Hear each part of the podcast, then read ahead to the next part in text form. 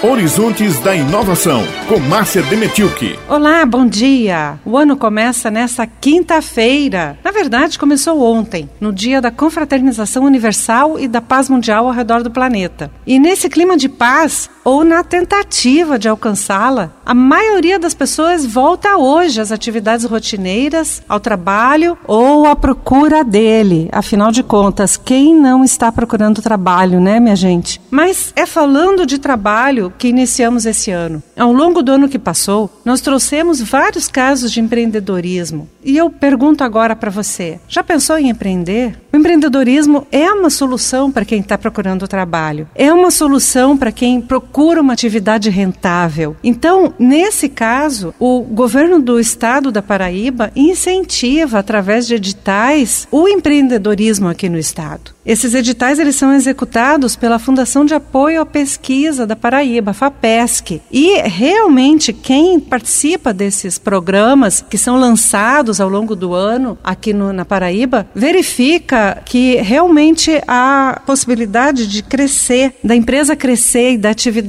se tornar mais robusta. Ainda no ano passado, teve início o programa Centelha, pelo qual 28 ideias inovadoras serão selecionadas para se transformarem em empreendimentos nesse novo ano que inicia. E uma outra frente, o governador João Azevedo já assinou no ano passado um acordo de cooperação com a FINEP para a implementação do programa Tecnova 2 2. Esse programa tem o objetivo de promover um aumento das atividades de inovação e da competitividade das empresas. Vai movimentar a economia aqui no estado. O investimento vai ser superior a 4 milhões de reais, recursos da FINEP e do governo do estado. Já no primeiro Tecnova, que está encerrando, está com seu processo finalizando agora, mais de 30 empresas receberam apoio com recursos subvencionados. Empresas da tecnologia da informação, da saúde e do desenvolvimento social. Mas para essa nova edição do Tecnova, Roberto Germano, presidente da FAPESC, quer ampliar a diversidade desses setores. Vamos ouvir. E aí já apontando também e prospectando algumas empresas para que o Tecnova 2 nós não tenhamos uhum. simplesmente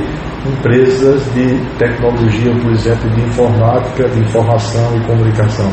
Temos empresas agrícolas, empresas da área de medicamentos, temos uma amplitude maior do que é inovação, do que é produto inovador. Além disso, Germano apontou outros dois incentivos que estão por vir em breve. Vamos prestar atenção. O edital do Programa de Desenvolvimento Científico e Tecnológico Regional, o DCR, e o edital do programa PPQ, CNPq. É um programa de infraestrutura para jovens pesquisadores com o objetivo de apoiar a pesquisa desses estudantes de doutorado aqui na Paraíba, que essa pesquisa tenha continuidade aqui no estado e que eles não tenham a necessidade de sair do Estado para procurar novas perspectivas para a continuidade desses trabalhos. Mas não, vamos apoiar esses pesquisadores aqui no Estado e para que eles permaneçam e tragam soluções inovadoras para a nossa população. E assim, nossos horizontes da inovação têm grandes perspectivas para esse ano e desejamos a todos um grande 2020 com muitos horizontes.